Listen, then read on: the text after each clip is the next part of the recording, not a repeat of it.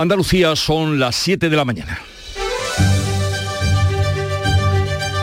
En Canal Sur Radio, La mañana de Andalucía con Jesús Vigorra.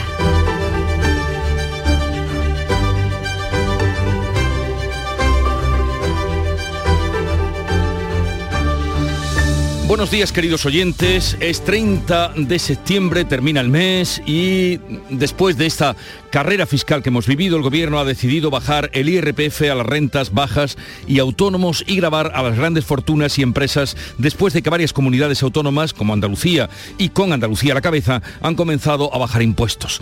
Hacienda confía en recaudar 3.100 millones de euros mientras la ministra María Jesús Montero desliga estas medidas a la presión del PP y de las comunidades autónomas. Su plan desactiva el de Andalucía y vaticina una guerra judicial.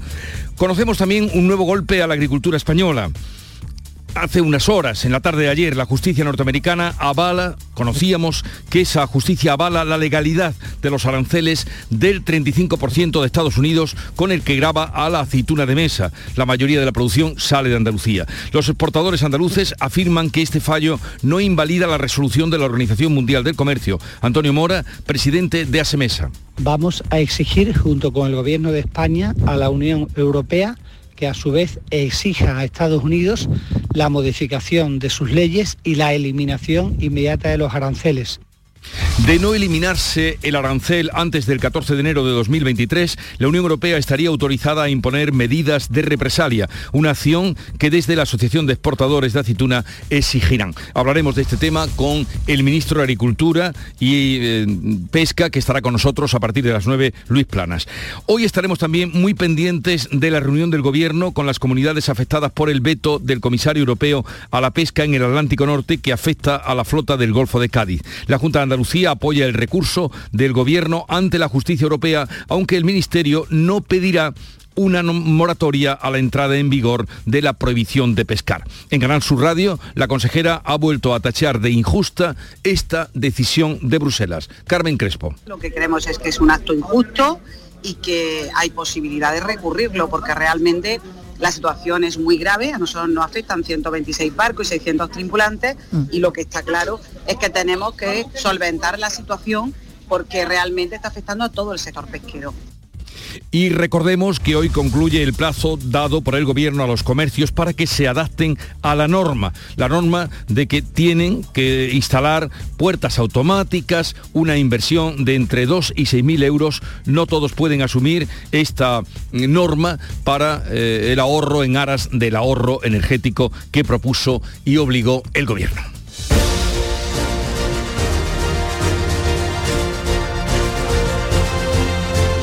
Y en cuanto al tiempo, Hoy viernes va a ser seco y soleado en el sur de Granada y Almería. Tendrán algunas nubes a primera hora de la tarde y poco más. Ambiente fresco en las provincias orientales y sin cambios en las demás, salvo en Cádiz, donde van a subir las temperaturas. Soplan intervalos de poniente en el estrecho. Pero con más detalle vamos a conocer a través de nuestros compañeros cómo viene el tiempo para hoy.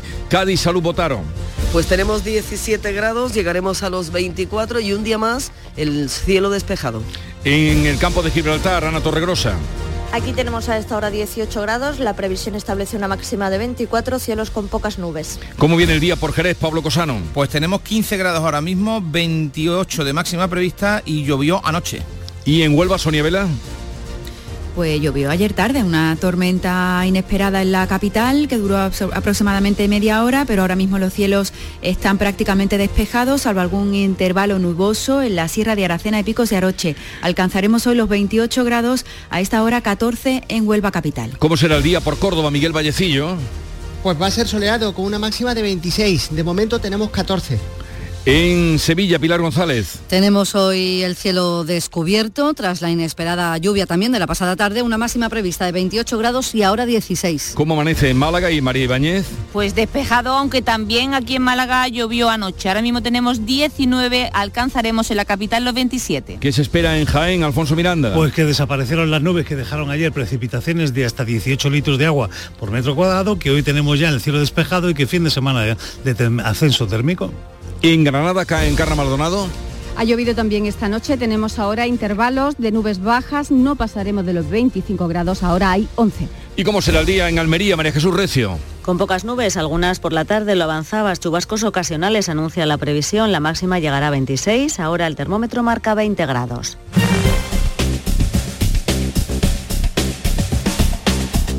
Vamos a conocer cómo están las carreteras andaluzas a esta hora de la mañana, 7 y 5. Conectamos con la DGT.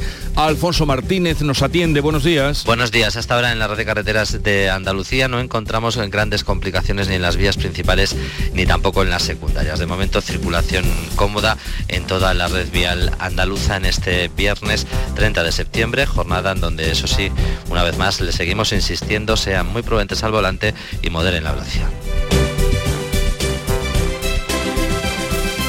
7, 6 minutos de la mañana.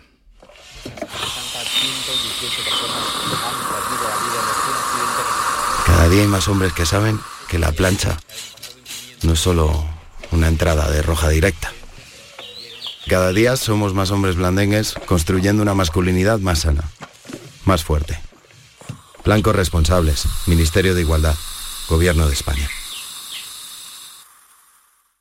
Aquadeus, ahora más cerca de ti, procedente del manantial Sierra Nevada, un agua excepcional en sabor, de mineralización débil que nace en tu región. Aquadeus Sierra Nevada es ideal para hidratar a toda la familia y no olvides tirar tu botella al contenedor amarillo. Aquadeus, fuente de vida, ahora también en Andalucía. En Canal Sur Radio, la mañana de Andalucía con Jesús Vigorra. Noticias. Vamos a contarles la actualidad de este día, qué pasa por cómo Andalucía quiere aprovechar su protagonismo en la batalla fiscal, en esta carrera que hemos vivido, para captar a 100.000 nuevos contribuyentes. Manuel Pérez Alcázar. Se dirige a los ciudadanos que pasan largas temporadas en Andalucía, pero no están censados, y los inversores atraídos por la rebaja fiscal que ha encontrado primero el rechazo del Gobierno central, pero que finalmente ha acabado cediendo con una bajada de impuestos a las rentas bajas. El presidente de la Junta, Juanma Moreno, acusa al Ejecutivo de Madrid de generar incertidumbre. Hemos pasado, y usted ha pasado, de decir, oiga, bajar los impuestos es desmantelar los servicios públicos y ahora resulta que se tiran todos en tropel, todos los presidentes de las comunidades autónomas socialistas y la ministra a la cabeza a bajar los impuestos y a imitar al Partido Popular. Coherencia, coherencia, coherencia. En la sesión de control, el resto de grupos parlamentarios han criticado la bajada de impuestos de Andalucía. Vox la considera insuficiente, los partidos de la izquierda, porque dicen que favorece a los que más tienen. Juanma Moreno va a coincidir hoy en el Foro de la Toja en Galicia con los presidentes de la Comunidad Valenciana y Navarra, socialistas, y el de Galicia, del PP. Los tres han seguido la estela de Andalucía de bajar los impuestos. Pues seguro que aunque el tema del orden del día es otro, se hablará de impuestos también en la Toja. Y el Gobierno ha cedido al fin en la batalla fiscal. Acuerda una bajada de impuestos a las rentas de menos de 21.000 euros junto a un impuesto a las grandes fortunas. Ana Giraldez. No pagarán IRPF quien gane menos de 15.000 euros. No se deflacta, pero se bonifica las rentas entre 18.000 y 21.000 euros. El nuevo impuesto a las grandes fortunas grava al 1,7% los patrimonios de 3 a 5 millones de euros. Pagarán el 2,1% los patrimonios de 5 a 10 millones y el 3,5% los que tengan más de 10 millones de euros. El Gobierno habla de impuestos de la solidaridad. María Jesús Montero. Un modelo más justo que garantice y contribuya más para que todos aquellos puedan tener en este momento de especial dificultad económica garantías y oportunidades para aliviar los bolsillos de las familias y de las empresas que más lo necesitan. Podemos se atribuye la rebaja del IVA de los productos de higiene femenina del 10 al 4%, después de una mañana en la que el pacto había estado en el aire, la vicepresidenta Yolanda Díaz lo celebraba. Ha costado mucho, llevamos desde agosto eh, negociando con el Partido Socialista y hoy por fin creo que alcanzamos un acuerdo en materia de ingresos que es muy importante para nuestro país. Desde el PP, Núñez Feijo critica que no haya bajada de impuestos en 2022 y añade. Que los alimentos no van a bajar. Y por tanto el gobierno sigue teniendo la cesta de la compra más alta de los últimos 40 años más llamativa es la réplica del PNV. Aitor Esteban cree que el gobierno actúa a golpe de ocurrencia pensando en las elecciones. Y me da la sensación de que aquí cada uno va haciendo propuestas según se le ocurre de cara a, la, a las elecciones y hay medidas y contramedidas que pueden tener efectos que no están eh, bien calculados. El paquete completo supone, no obstante, un aumento en la recaudación del Estado de 3.100 millones de euros. Bueno, pues ya veremos eh, cómo continúa esta revolución fiscal que se organizaba hace justo dos semanas. Vamos a otro asunto, revés de la justicia americana al sector de la aceituna de mesa español muy especialmente Andalucía porque es la mayoría de productores eh, los que eh, están aquí en nuestra tierra. Considera el Tribunal de Justicia, considera legales los aranceles de Estados Unidos en contra del dictamen de la Organización Mundial del Comercio. Los jueces de Estados Unidos han fallado a favor del Departamento de Comercio de su país. El presidente de la Asociación Española de Exportadores e Industriales de Aceituna de Mesa, ASEMESA, Antonio Mora, considera que el fallo no invalida la resolución de la Organización Mundial de Comercio que dio la razón a la Unión Europea, pero reconoce que esta decisión judicial no ayuda a resolver el problema. Este fallo de la justicia americana no invalida en absoluto la resolución de la Organización Mundial del Comercio que determinó que los aranceles son ilegales. Por lo tanto, vamos a exigir junto con el Gobierno de España a la Unión Europea que a su vez exija a Estados Unidos la modificación de sus leyes y la eliminación inmediata de los aranceles. Reunión del Gobierno con las comunidades afectadas por el veto del comisario europeo a la pesca en el Atlántico Norte que afecta a gran parte de la flota de Cádiz. La consejera andaluza Carmen Crespo acude a la reunión en Santander para trasladar el acuerdo alcanzado con el sector andaluz y que rechaza la decisión de Bruselas. En el Mirador de Andalucía, Carmen Crespo ha mostrado su apoyo al recurso al Tribunal Superior de Justicia de la Unión Europea que plantea el Gobierno central, pero pide explorar una moratoria que permita seguir faenando. En este caso, nosotros hemos pedido una moratoria hasta final de año, ya que nuestros barcos están en este momento en paro biológico y comenzarían el 9 de noviembre a faenar y nos parece que es el momento todavía de ajustar esta situación que yo, como me comentaba, injusta absolutamente. Moratoria que no contempla el Ministerio de Agricultura y Pesca a la entrada en vigor a este veto a la pesca de arrastre que comienza el 9 de octubre. Tendremos ocasión de preguntarle, preguntarle por qué no contempla la petición de esa moratoria al propio ministro de Agricultura y Pesca que estará con nosotros a partir de las 9. El Parlamento andaluz insta a la Junta a terminar las 30 obras hidráulicas declaradas de interés general para hacer frente a la sequía. La propuesta partido de una moción del Partido Socialista que finalmente ha salido en el Pleno parcialmente aprobada con el apoyo de todos los grupos. Los ministros de Economía de la Unión Europea debaten este viernes extender a toda la Unión la excepción ibérica, el tope al precio del gas que adoptaron en junio, ya recuerdan, España y Portugal. Sería de manera temporal para que el alto precio del gas no empuje al alza el coste de la electricidad. Los ministros también debaten limitar el precio del gas en las importaciones rusas y de otros países, una medida solicitada por España. El precio de la luz sube hoy casi un 16%, hasta los 153 euros el megavatio hora. Las rebajas del gobierno al IVA energético han moderado un punto y medio el IPC de septiembre, dejando la inflación en el 9%. Este viernes acaba el plazo para que los comercios tengan instaladas puertas automáticas que garanticen el cierre para el control de la temperatura. Una inversión que los comerciantes estiman entre los 2.000 y los 6.000 euros y a la que no todos eh, pueden hacer frente. Rafael Vados es presidente de la Confederación Andaluza de Comercio. No hay capacidad de inversión de ningún tipo. Estamos intentando sobrevivir a una situación complejísima, con una pérdida de volumen de venta tremenda y por lo tanto eh, no estamos en condiciones de abordar estas actuaciones. Los comerciantes temen también que el cierre de las puertas influya en las ventas, aunque incumplir la normativa puede suponer multas de hasta 60.000 euros. Es una de las medidas del decreto del Gobierno de ahorro energético que, recuerden, también limita la temperatura en el interior de los establecimientos y los edificios públicos. Suecia ha detectado la cuarta fuga en los gasoductos del Báltico que la Unión Europea ya está investigando como sabotaje. El gas continúa saliendo. Suecia espera que siga manando al menos hasta el domingo. Todos los países implicados piden investigaciones. También lo hace Rusia, que ha pedido una reunión hoy del Consejo de Seguridad de la ONU para debatir sobre este asunto.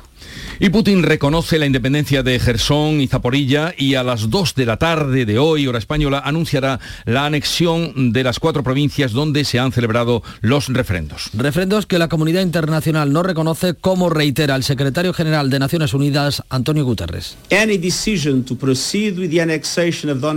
Cualquier decisión de proceder con la anexión de las regiones ucranianas de Donetsk, Lugansk, Gerson y Zaporilla no tendrá valor legal y merece ser condenada.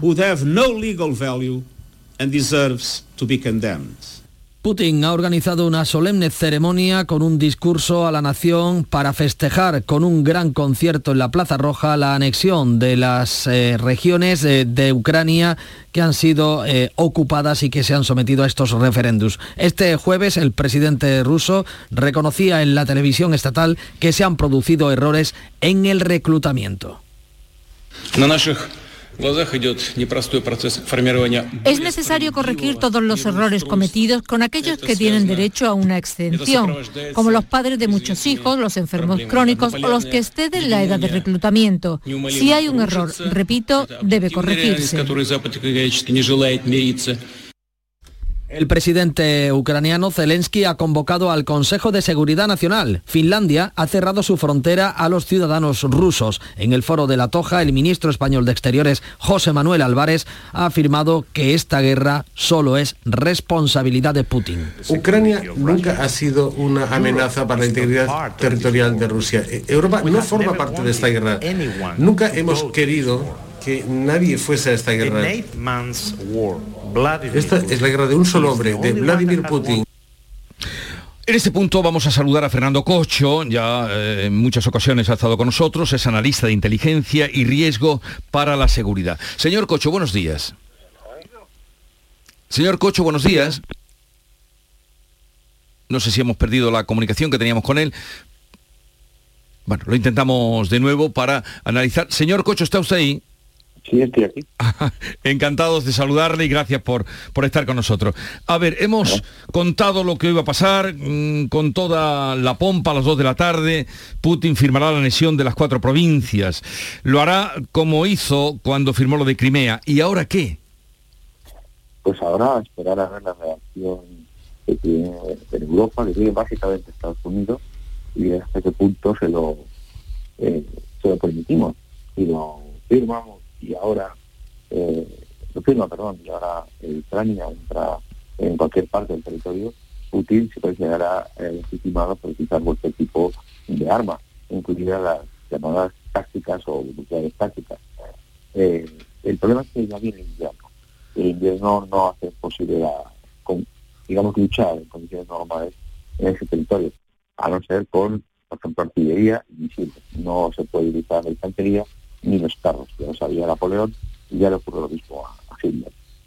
El problema es cuando llegue la primavera también, que hielo y se puede combatir y que Europa sepa dónde está Ucrania, qué posiciones ha tomado y sabemos que ha tomado Putin, puesto que ha, movilizado 300 millones de turistas no para andar por Rusia, sino para andar por las, por las zonas de Donbass que ha para Por tanto, la pregunta no solo es que hará, Putin, sino qué haremos nosotros. Pero dice usted que cuando entre el invierno, eh, el invierno allí, que será también el otoño nuestro, eh, esto se paralizará, se quedará con esa anexión y después podría pasar algo, pero de momento anexionadas van a quedar. Sí, sí, y nadie va a hacer absolutamente nada. Si Ucrania eh, decide seguir con la reconquista de su territorio, pues saber qué hace Putin. Seguramente utilizará todos los misiles, otras armas, perdón, que no utilizado hasta ahora, que están en el Smith, está el SOTAN 2, estamos SOTAN 2, están eh, sistemas avanzados, hoy misiles eh, indocalizables, hipersónicos, utilizará los nuevos drones a contra de que también son drones suicidas, veremos, veremos hacer de bueno, Fernando Cocho, analista de inteligencia, gracias por estar con nosotros. Buenos días y hasta la próxima. Eh, disculpas a nuestros oyentes porque el sonido no era eh, el mejor, indudablemente. Hablaba, eh, ustedes lo han oído y les resumo brevemente que qué haremos nosotros pero desde luego da, eh, según su criterio, por hecho que eh, en invierno no se hará nada.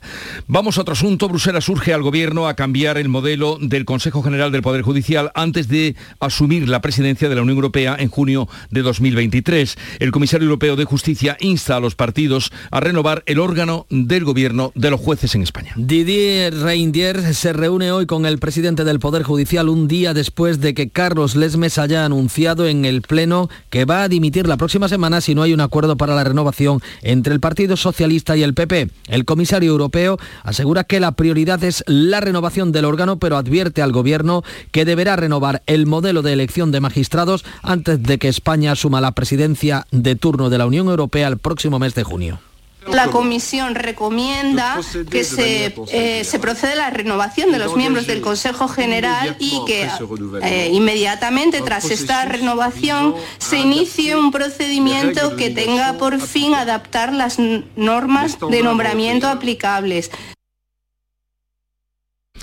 7.20 minutos de la mañana, en un momento vamos con la revista de prensa de Paco Reyero. ¿Te imaginas que vuelves a descubrir el sol? Repsol y Movistar se han unido para hacerlo realidad con Solar 360, una nueva forma de entender la energía solar de autoconsumo. Te acompañamos en la instalación y mantenimiento de tus paneles solares para que controles tu consumo y empieces a ahorrar.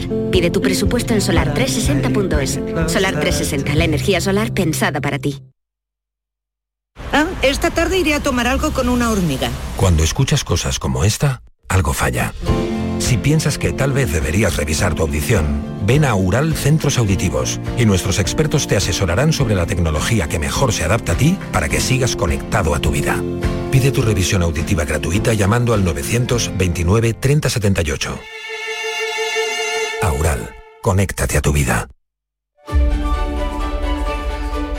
Vamos ahora con lo más destacado de la prensa nacional e internacional, yo, porque ya está aquí Paco Reyero y nos da, nos sirve este zumo de periódicos. Paco, buenos días. ¿Qué tal? Muy buenos días. Portada del diario El País, más impuestos a los ricos y alivio fiscal a las rentas bajas. La coalición PSOE Unidas Podemos que acuerda ese impuesto temporal para las grandes fortunas. Hacienda va a recaudar, pretende recaudar 3.100 millones más con las nuevas medidas tributarias. El enfoque de ABC es muy distinto. Dice que la ministra de Hacienda excluye a la clase media de la rebaja fiscal. Consideran en ABC que el gobierno limita la bajada a salarios inferiores a 21.000 euros, ignora a la mitad de los contribuyentes y boicotea la supresión de patrimonio en las autonomías del Partido Popular. El editorial del diario El País explica que el Gobierno tiene el deber ineludible de acelerar una reforma fiscal en profundidad que otorgue estabilidad y suficiencia al sistema, desterrando así las subastas electoralistas, en su opinión, de los últimos días. Sin embargo, ABC tiene una opinión política de estas rebajas fiscales también del gobierno. Cree que eh, los varones socialistas que han decidido bajar impuestos lo hacen porque se juegan su cargo en mayo y han desautorizado a María Jesús Montero, que no solo es la ministra de Hacienda, sino también la número dos del Partido Socialista y eso dice mucho. El español destaca que crece la inquietud de los empresarios por el daño que le causan el discurso y las medidas fiscales de Pedro Sánchez. Y el diario.es que la inflación se modera al 9% en septiembre, 1,5 puntos menos por la caída de carburantes y electricidad. También el diario, la carrera por bajar impuestos antes de las elecciones choca, dicen, contra el criterio de los organismos internacionales.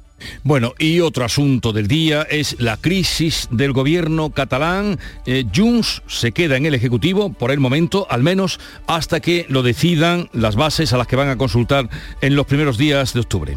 Sí, la división con Esquerra y en definitiva con Pera Aragonés, el presidente de aquella autonomía, se dilata al menos 10 días por esta consulta. La militancia de Juntos, que votará la próxima semana si se mantiene o no se mantiene en el gobierno catalán o definitivamente lo rompe. En opinión de la vanguardia, la situación del gobierno catalán es insostenible. Alargar la agonía es ignorar las urgencias de los ciudadanos. Hay más asuntos. El comisario de la Unión Europea no logra avances ante el bloqueo judicial, asunto que comentan buena parte de las cabeceras esta mañana, pero dicen ABC que el Ejecutivo español niega que tenga voluntad de reformar el sistema de elección del Consejo. No es la prioridad.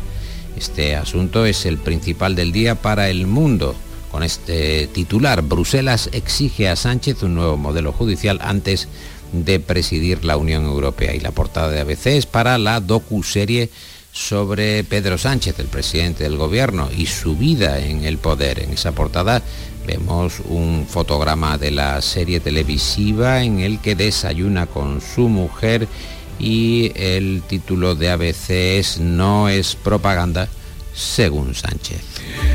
Y con respecto a la invasión rusa de Ucrania, estas son las últimas novedades que mm, reflejan los periódicos, Paco.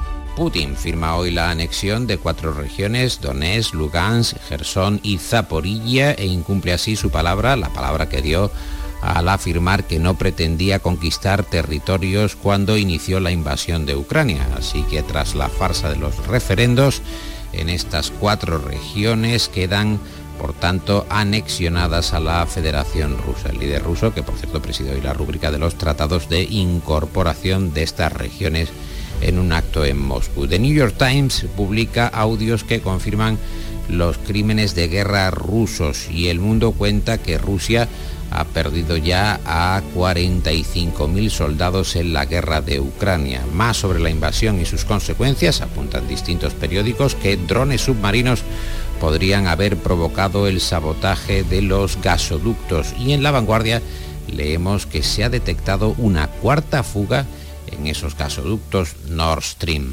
Y ahora Paco toca el tiempo de deportes con Nuria Gaciño. Buenos días. Hola, ¿qué tal? Muy buenos días. Asegurarte en Montepío es muy diferente a hacerlo en otras compañías. Es como formar parte de una gran familia que lleva cuidando de los suyos más de 100 años. Descubre nuestras soluciones en salud, decesos, jurídico, retirada de carnet y mucho más, siempre a los mejores precios. Visita montepíoconductores.com. Montepío lo tiene cubierto. Pipas Reyes son las pipas de siempre. Ahora encontrarás tus pipas Reyes más grandes, con más aroma, con más sabor y más duraderas. Tradición e innovación para traerte tus mejores pipas Reyes. Las del paquete rojo, tus pipas de siempre. Pues hablemos de la Almería que abre esta noche la séptima jornada en Primera División. Nuria. Se reanuda la competición en Primera con el partido de esta noche a las 9 entre la Almería y el Atleti de Bilbao en Samamés. Duro rival para el conjunto almeriense que necesita los tres puntos y no quiere meterse en problemas. Tres derrotas consecutivas. Desde la venta de Umar Sadik, el Almería no ha vuelto a marcar. También le urge la victoria al Cádiz, que recibe mañana a las 2 al Villarreal y en la misma situación de necesidad se encuentra el Sevilla, que este sábado juega a las seis y media en casa ante el Atlético de Madrid, de nuevo con Lopetegui en entredicho. El Betis no juega hasta el domingo, que viaja a Vigo. Hoy se espera la llegada del último internacional, la del mexicano Guardado. En segunda, el Málaga se desplaza a Santander para enfrentarse mañana al Racing. Pepe Mel recuperará efectivos.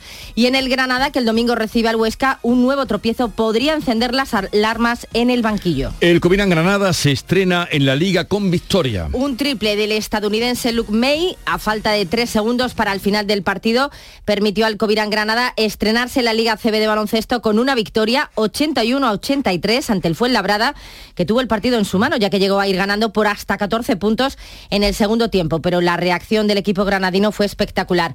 Hoy a las 7 de la tarde, turno para el Unicaja de Málaga y el Betis. Los malagueños visitan al Basconia, los verde y blancos reciben al Valencia Basket. Y atentos esta tarde a la lista de Jorge Vilda. A las 4 de la tarde, el seleccionador del combinado femenino tiene previsto dar la convocatoria para los partidos amistosos que jugará España el 7 de octubre en Córdoba ante Suecia y el 11 de octubre en Pamplona frente a Estados Unidos. Hay mucha expectación por conocer la lista, una lista en la que parece seguro que no van a estar las 15 jugadoras que pidieron no ser convocadas, las que mandaron el correo.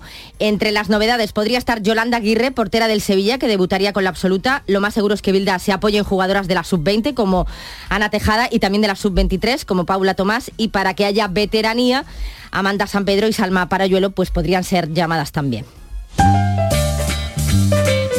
Momento ahora para concluir la lectura de la prensa de hoy. ¿Dónde has encontrado el cierre, Paco?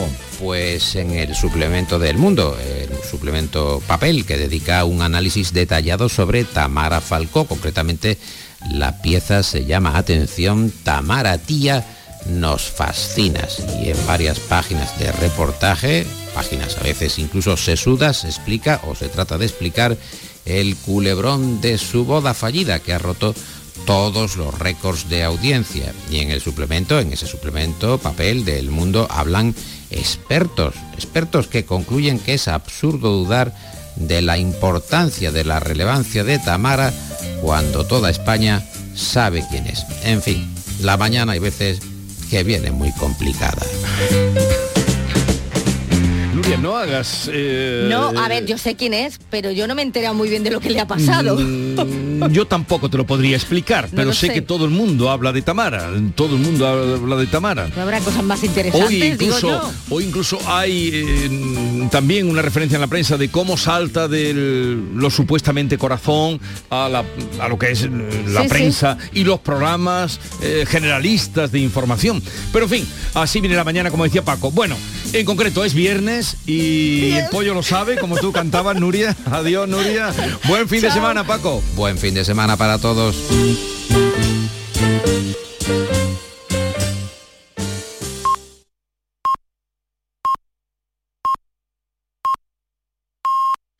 Andalucía son las siete y media de la mañana. En Canal Sur Radio, La mañana de Andalucía con Jesús Vigorra. Y a esta hora hacemos lo propio, que es recordarles a ustedes en titulares las noticias más destacadas que les estamos contando desde esta mañana con Ana Giraldez.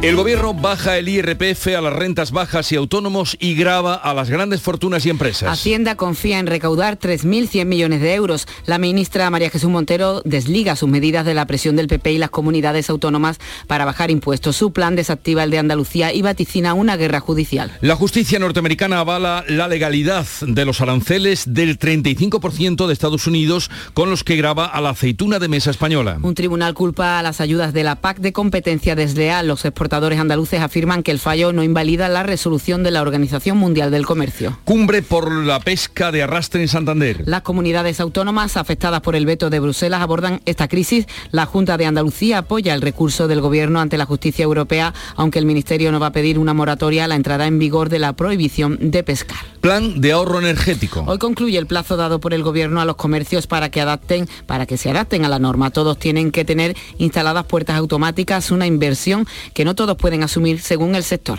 Bruselas insta a España a reformar el Consejo General del Poder Judicial antes de que presida la Unión Europea en el año 2023. El comisario de Justicia se reúne hoy con el presidente del Poder Judicial, con Carlos Lesmes, quien insiste en dimitir por la falta de acuerdo. ¿Y el tiempo para hoy? Hoy tenemos cielos en general poco nubosos, intervalos de cielos nubosos en la mitad oriental a primeras horas y sin descartar precipitaciones ocasionales, posibilidad de tormentas también en el sureste a mitad del día. Las temperaturas apenas varían y los vientos son variables flojos, intervalos de poniente en el estrecho. Hoy vamos a tener máximas de 27 grados en Huelva, Málaga y Sevilla. En Cádiz y Córdoba 26 grados, 25 grados en Almería y Granada y 21 grados más fresquito en Jaén. 7.32 minutos de la mañana. En un momento estaremos con las claves económicas del día. Entonces, ¿cómo quieres que te lo corte? Pues mira, quiero el flequillo cortito, cortito y muy marcado. La melena por encima del hombro y lisa, lisa, lisa. Y también me tiñes de negro azabache. Y ya puestos me maquillas el contorno de los ojos así, a lo egipcio. Mm, Vamos, un look como el de Cleopatra. Eso es, como el tuyo. Nuevo Rasca Cleopatra de la 11, con premios de hasta 100.000 euros y mucha diversión. El Rasca Cleopatra está de moda. A todos los que jugáis a la 11, bien jugado. Juega responsablemente y solo si eres mayor de edad. 244 elefantes se balanceaban sobre la tela de una araña. Cada día somos más hombres blandengues construyendo una masculinidad más sana, más fuerte. Blancos responsables, Ministerio de Igualdad, Gobierno de España. 1245 elefantes. Las claves económicas con Paco Bocero. Pues vamos a ello. Paco, buenos días. Buenos días, Jesús. A ver, a ver cómo cerramos la semana, qué claves tenemos para hoy. Mira, pues hoy tenemos unas cuantas buenas y regulares. No, y vamos a volver a empezar por la inflación, porque es que hoy le toca a la eurozona. Y sinceramente, hasta que ahora el organismo estadístico Eurostat no publique el dato definitivo a la 11, no se podrá confirmar que siga al alza, aunque debería ser lo más probable. Y te comento esto porque frente al respiro de ayer de la inflación en nuestro país, una caída de punto y medio el índice general en tasa interanual y dos décimas la subyacente, que quizá es realmente lo destacable, la de Alemania, que también se publicó ayer, se encaramó al 10%. Eh, oye, y respecto a la nuestra, una clave importante. ¿eh? Buena parte de las medidas para subvencionar o bajar cargas impositivas en combustible, luz y transporte, empezando por los 20 céntimos de las combustibles de abril y acabando por los transportes públicos este mes de septiembre, eh, no olvidemos que están limitando la subida, al menos en los capítulos más volátiles o que tienen cierta relación con ellos. Y te digo esto porque, de hecho, y según cálculo de la propia vicepresidenta económica de hace una semana, en al menos un 3%. Es decir, que sin esas medidas, que tampoco olvidemos que son coyunturales, podíamos irnos fácilmente en inflación al nivel de los Países Bajos, entre un 12 y un 13%. Pero mira, de momento vamos a quedarnos con este respiro de septiembre, al menos hasta el dato definitivo, porque la noticia es buena coyunturalmente, pero buena. Bueno, pues sí, eh, quedémonos con ese buen dato puntual, como tú apuntas, eh, me parece muy bien. ¿Y qué más cosas tenemos? Pues mira, la segunda cita del día está indudablemente en la reunión de los ministros de Energía que se reúnen para debatir sobre el paquete de medidas de emergencia de intervención en el mercado energético europeo. Y más allá de la especulación y borradores de medidas que hemos ido conociendo desde hace ya mm, varias semanas, desde la reducción del consumo en los hogares de un 10% hasta los impuestos sobre los beneficios extraordinarios de las grandes energéticas, veremos qué sale al final, eh, que esperemos que salga ya algo. Y más después de los sabotajes a los gasoductos Nord Stream 1 y 2, un asunto tremendamente serio. Pues estaremos atentos a lo que sale de esa reunión de los 27 ministros y hay algo más que apuntar antes de la clave musical. Sí, eh, algunas claves muy breves pero eh, relevantes con el Banco de España como protagonista. Ayer advertía sobre la caída de la facturación de un tercio de las empresas entre julio y este mes de septiembre, según la encuesta de actividad empresarial, de actividad empresarial que realiza de cada trimestre. El dato es malo, sin paliativo y esclarecedor. Y también hoy va a publicar los datos de la deuda de las administraciones públicas. Eh, y cerramos con una última clave con el mismo protagonista, porque el próximo lunes, 3 eh, ya de octubre, se celebra el Día de la Educación Financiera. Oye, y se trata de tener educación financiera económica porque a más educación financiera económica básica desde los colegios, desde la aula, siempre tendremos mayor capacidad individual y colectiva. Así que yo me apunto a esa petición permanente del supervisor de que se aumente esa educación financiera desde pequeñito en los colegios. Y ahora la música. Porque Paco nos regala la clave musical del viernes. Venga, dale. Mira, te traigo aquí a Marcus King. Marcus King lleva 3-4 años en el panorama, es un cantante y guitarrista muy joven, tan joven, que tiene solamente 26 años, pero tiene hechuras de clásicas de muy grande. Este disco se llama John Blood, Sangre Joven.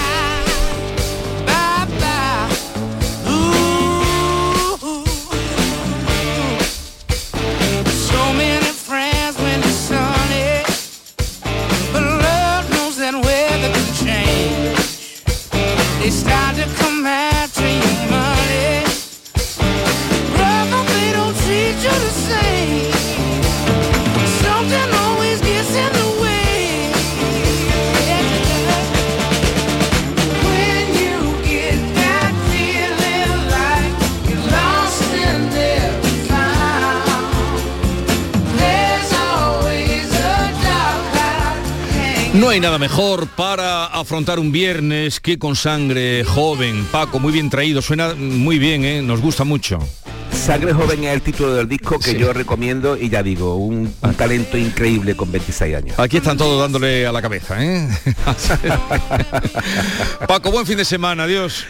Igualmente, hasta el lunes. ¿Aún no eres miembro del Club de los Seguros? En Cajamar ya somos muchos los que además de estar tranquilos, disfrutamos de pagar nuestros seguros mes a mes. Entra en nuestra web gcc.es barra club y conoce los detalles del Club de los Seguros. Consulta las bases en grupo cooperativo cajamar.es barra aseguradoras. Cajamar, distintos desde siempre.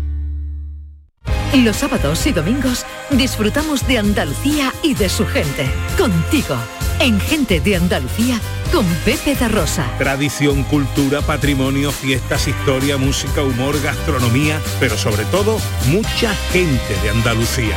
con optimismo, con alegría, con espontaneidad, como es la gente de Andalucía. Gente de Andalucía, los sábados y domingos desde las 11 de la mañana, con Pepe da Rosa. Más Andalucía, más Canal Sur Radio.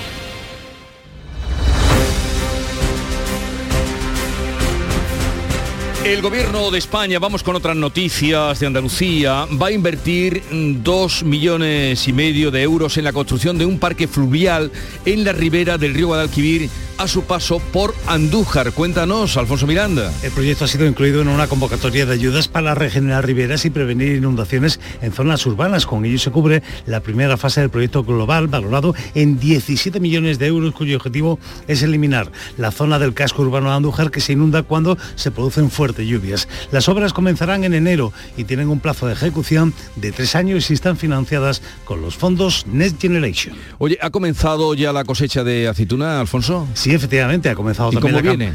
Pues mira, todo el mundo coincide en señalar en que este año es la mitad menos que la del año pasado, pero es que los rendimientos que están sacando para producir las cosechas tempranas apenas si llegan al 7%, como nos ha contado José Luis Martos, el responsable de la firma Parabolium.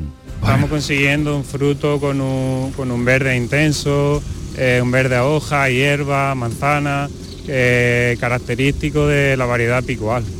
Muy característico con, con unos, con unos matices, la verdad es que muy buenos. Por cierto, buenísimos. Bueno, pues me alegro, mm, a pesar de, de que sea la mitad, como tú has dicho, esto significa también que va a ser más caro. En el puerto de Algeciras comienza un congreso sobre el futuro de las empresas eh, transitarias. Asiste la ministra de Transportes y el presidente de Puertos del Estado, Ana Torregrosa. Cuéntanos.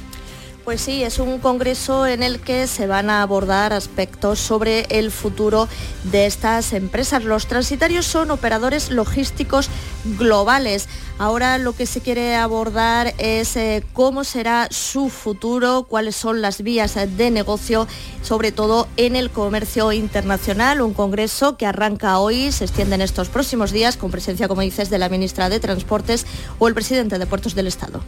La gran feria del sector cinegético andaluz, Intercaza es su nombre, ha abierto sus puertas hasta el domingo en Córdoba con 71 está Miguel Vallecillo. Así es, una cita fundamental para las empresas que tienen actividad durante todo el año, además de los meses propios de temporada de caza. Por cierto que los propios cazadores han recordado que son ellos los primeros interesados en que el campo sea un entorno sano. Esta es la opinión de Rafael López, de la Federación Andaluza de Caza. debido también a la sequía que tenemos y demás, pues lo que intentamos es que, el campo siga para adelante y todo el mundo rural que, vive al- alrededor de la caza y hoteles, gasolineras. Es que la caza no es solamente la caza, no es coger la escopeta y ir al campo a matar. En Málaga se clausura hoy el Congreso de Innovación Agroalimentaria en el que se exponen las innovaciones que encontraremos en la cadena de eh, alimentación en los próximos cinco años. María Ibañez. Pues más de 300 empresas se dan cita en esta feria en Smart Agri-Food Summit, en la que se va a hablar, entre otras cosas, de inteligencia artificial, robótica, energía renovable o también de la necesidad de buscar nuevos alimentos, como nos ha comentado el responsable de la Fundación Europea para la Innovación, Juan Francisco Delgado. nuevos alimentos relacionados con nuevas proteínas derivadas de plantas, pero también eh, pues con la llegada de la carne entre comillas artificial, la hecha, la creada a partir de células madre de, por ejemplo, pues de ternera o células madre de pollo, de pescado. El ministro de Agricultura, Pesca y Alimentación, Luis Planas, va a clausurar este congreso a partir de la una de esta tarde. En Jerez se rompe la unidad de acción de la patronal bodeguera Fede Jerez en plena huelga de la vid. Las bodegas de Sanlúcar llegan a un acuerdo con los sindicatos y evitan así el paro indefinido. Hoy hay un nuevo CERCLA para tratar de llegar a un acuerdo general. Pablo Cosano. Pues sí, las 11 firmas de la Asociación de Bodegas de Sanlúcar aceptan la propuesta que ha ofrecido el Servicio de Mediación de la Junta, el CERCLA, para el convenio colectivo de la vid en la provincia. UGT la rechaza de entrada al entender que no es novedosa, no obstante condiciona el preacuerdo al resultado de la negociación en una nueva reunión de hoy, viernes. Por su parte, desde el sindicato Comisiones Obreras muestran su satisfacción. Las bodegas de Sanlúcar aceptan pactar un incremento salarial consolidado de un 13,5% para el trienio 2021-23, recibiendo con efecto retroactivo la subida. Gabriel Rayas, el portavoz de la Asociación de Bodegas. Tras mantener reunión la Asociación Profesional de Bodegas de San Lucas de Barrameda y valorar la propuesta del CERCLA, hemos decidido aceptarla y así hemos informado a los sindicatos UGT y comisiones obreras. Hoy viernes está prevista la celebración del CERCLA a las 10 de la mañana donde se ratificará o rechazará esta propuesta. En Granada están pendientes de la veintena de detenidos este jueves en la macrooperación para desmantelar una red de tráfico de marihuana y de hachís. Cuéntanos, Encarna Maldonado.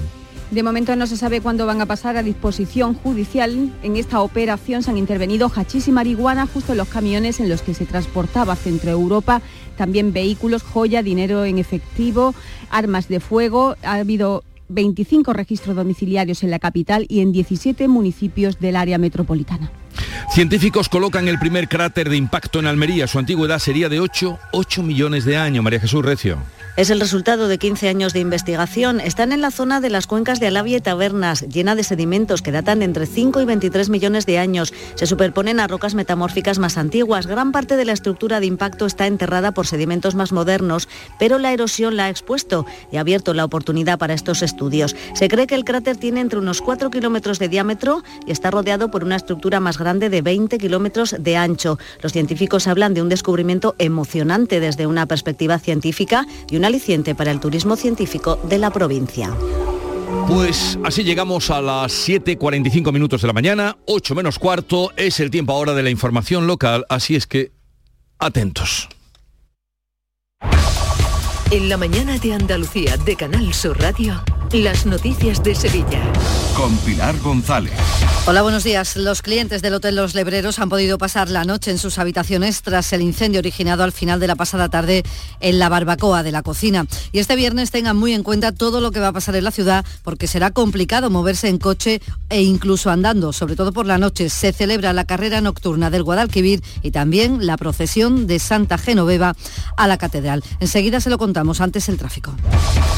Hay retenciones de un kilómetro en las principales vías de acceso a la capital y de cinco kilómetros en la entrada a Sevilla por la autovía de Huelva. En sentido contrario, en esta autovía se ha producido un pequeño accidente por alcance, aunque de momento sin causar problemas. En el interior de la ciudad el tráfico es intenso en las entradas, sobre todo desde el Aljarafe y también en La Palmera, sentido centro. Y hoy el tiempo vuelve a estabilizarse.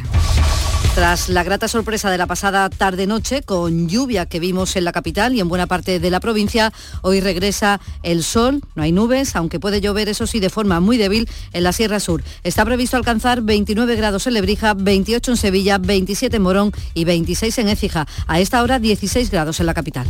Si necesitas un electrodoméstico, ¿por qué pagar de más en grandes superficies? Ven y paga de menos en Tiendas El Golpecito. Tus primeras marcas al mejor precio y una selección de productos con pequeños daños estéticos con descuento adicional y tres años de garantía. Tiendas El Golpecito. Ahorra hasta el 50% en tus electrodomésticos. 954-100-193 y tiendaselgolpecito.es. Atravesaremos mares y océanos para traer hasta aquí las especias de otros mundos. No será fácil, pero la aventura merecerá la pena. Ven a nuestros restaurantes y navega por una cocina de ida y vuelta que conmemora la travesía de Magallanes hace 500 años. Hoteles de Sevilla y provincia. ProDetour, Diputación de Sevilla. Las noticias de Sevilla. Canal Sur Radio. Un incendio en el Hotel Los Lebreros, originado en la cocina, movilizaba a primera hora de la noche a numerosos efectivos, bomberos y policías, pero tan solo media hora más tarde el fuego quedaba controlado y sin heridos. De hecho, los clientes han podido pasar la noche en sus habitaciones. Allí en el Hotel Los Lebreros está Isabel Campos. Buenos días.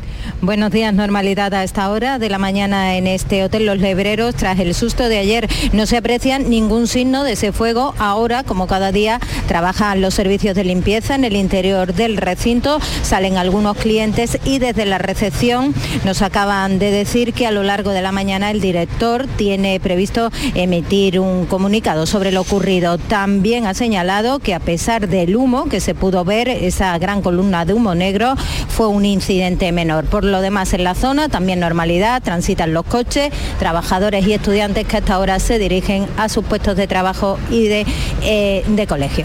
Gracias Isabel. El hotel estaba lleno como la mayoría y es que en Sevilla se están celebrando muchos eventos esta semana y también los que están por venir. Hoy los desplazamientos van a ser complicados, sobre todo por la noche, y es que son muchos esos eventos que van a obligar a cortar el tráfico. El principal, la carrera nocturna de 10 kilómetros y con unos 20.000 corredores que saldrán a las 10 de la noche, pero mucho antes, a las 3 y media de esta tarde, se interrumpe la circulación en todo el Paseo de las Delicias y también en La Palmera en un tramo entre Paz de Rivera y la Glorieta de los Marineros. Conforme avance la carrera, se va a ir cortando el tráfico, pues por avenidas tan importantes como Bueno Monreal, Torneo o María Auxiliadora. El centro estará prácticamente cerrado desde las 10 de la noche hasta las 12 y será a partir de la medianoche cuando se irá restableciendo la normalidad, excepto en el Paseo de las Delicias. El alcalde Antonio Muñoz recomienda para hoy dejar el coche en casa. Lo que cabe es apelar al, sentido común, a no utilizar el coche privado,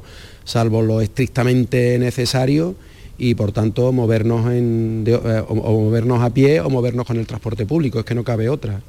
Además, a las 5 de la tarde saldrá la, Hermandad de Santa Genoveva con motivo del 50 aniversario de la coronación de la Virgen de las Mercedes. Está previsto que llegue a la catedral a las 11 menos cuarto y eso también afectará al tráfico. Su hermano mayor, Enrique Eulate, ha explicado aquí en Canal Sur Radio que han tenido que adaptar el itinerario y el ritmo a las circunstancias de la carrera. Que, que tengamos que hacer un paso rápido hacia el rectorado para dejar eh, expedita toda lo que es la vía de la zona de influencia de, la carrera y a partir de ahí ya salimos mm, en por de San Fernando dirección a, la catedral donde bueno queremos entrar lo antes posible también un poco también por respeto al, al cabildo catedral ¿no? Además, este viernes en la Plaza Nueva se celebra a partir de las 6 de la tarde la Noche de los Investigadores con más de un centenar de actividades. Hay un concierto en la Plaza de España, tres espectáculos en la Bienal y también la Feria de San Miguel en el Muelle de la Sal y partido de baloncesto. Y por la mañana, sindicatos, UGT y comisiones obreras se concentran a las 11 ante la delegación de la Junta en Sevilla con motivo del Día Internacional de las Personas Mayores. Y más asuntos. Va a haber finalmente juicio por el vertido minero de Aznalcóllar y será 25 años después del desastre. Concretamente se ha fijado el juicio para el 4 de julio de 2023. La Junta reclama a Boliden 90 millones de euros, que fue lo que gastó en la limpieza de los lodos. Y también en la justicia, revés para el sector de la aceituna de mesa porque la justicia de Estados Unidos considera legales los aranceles impuestos por el país y esto va en contra del dictamen de la Organización Mundial del Comercio. El presidente de la Asociación Española de Exportadores de Aceituna de Mesa, Antonio Mora, considera que el fallo no invalida la resolución que en su día tomó la Organización Mundial del Comercio, viendo que eran ilegales esos aranceles y pide ahora al Gobierno español y a la Unión Europea que intervengan vamos a exigir junto con el Gobierno de España a la Unión Europea que a su vez exija a Estados Unidos la modificación de sus leyes y la eliminación inmediata de los aranceles. Y Emasesa estudia subir el precio del agua el próximo año. El Grupo Municipal de Ciudadanos asegura que Emasesa subirá el precio del recibo a partir de septiembre para compensar los costes derivados de la sequía. Se muestra contrario a ello. 751. Bienvenidos a Sacaba. Mil metros de electrodomésticos con primeras marcas. Grupos Whirlpool, Bosch y Electrolux. Frigoríficos, lavadoras, hornos, vitros. ¿Quieres más? Aires acondicionados, aspiradoras, pequeños electrodomésticos. Y financiamos en 12 o 20 meses sin intereses solo tú y Sacaba. Tu tienda de electrodomésticos en el Polígono Store en calle nivel 23. Ven a ver nuestra exposición y sus 25 años de experiencia. Sacaba. Plaza de Toros de Sevilla. Miércoles 12 de octubre a las 5 y media de la tarde. Festival Taurino a beneficio de la Bolsa de Caridad de la Hermandad del Gran Poder con las mejores ganaderías para Diego Urdiales, Manzanares, Daniel Luque, Juan Ortega, Pablo Aguado, Diego Bastos y Marco Pérez. Venta de localidades en la hermandad y en la maestranza.es. En Canal Sur Radio, las noticias de Sevilla. Deportes, Antonio Camaño, buenos días. Hola, ¿qué tal? Buenos días. Sevilla y Betis se recuperan ya los internacionales y además buenas noticias en cuanto a lesionados porque, por ejemplo, en el Sevilla la sesión vespertina de ayer vino marcada por la presencia de Jordán, ausente en los primeros entrenamientos de la semana y ya a disposición de Lopetegui para el partido si lo considera oportuno ante el Atlético de Madrid. Se suma al de Isco Alarcón y también a Acuña, Montiel y Papu Gómez que trabajaron en el día de ayer. Y Pellegrini también cuenta con todos los internacionales, a excepción de Guardado que viaja de vuelta en el día de hoy. Ya estuvieron Guido Rodríguez y Pesela en la última sesión preparatoria, así que solo Sabalí y Juanmi, lesionados, no estarán a disposición de Pellegrini. El lunes 3 de octubre, a las 10 de la noche, en Canal Sur Radio. Hoy reabre la iglesia de Madre de Dios en el centro a su restauración y después de ocho años cerrada, el arzobispo va a oficiar esta mañana una misa para bendecir el templo. Y Antonio Catoni, director del programa Andalucía Escultura de RAI, un histórico del llamador, ha sido designado como pregonero de la Hermandad de la Candelaria para dar el denominado pregón del cofrade el próximo jueves de Pasión. Él se ha mostrado así de agradecido. Y una oportunidad para devolverle todo el cariño que me han dado desde de que yo estoy, yo y mis compañeros de Canal Sur Radio, estamos allí contando la salida o la entrada de la Hermandad de la Candelaria y bueno, y por lo demás pues vamos a ver qué hacemos. Básicamente es anunciar la llegada de la Semana Santa y sobre eso creo que hay algunas cosas que, que me gustaría contar. Y en la Bienal de Flamenco hoy tres espectáculos de experimentación en baile, toque y cante. Carlos López.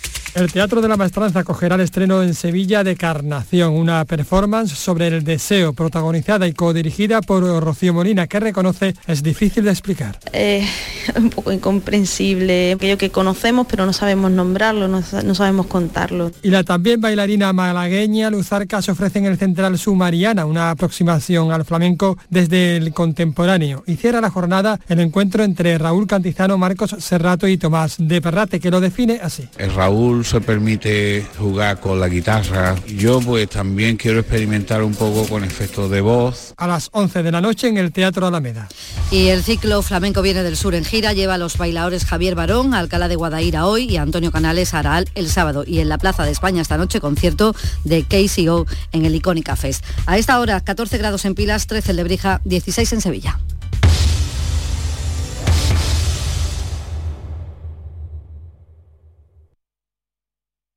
Escuchas La mañana de Andalucía con Jesús Vigorra, Canal Sur Radio. Aquadeus, el agua mineral natural de Sierra Nevada, patrocinador de la Federación Andaluza de Triatlón, les ofrece la información deportiva.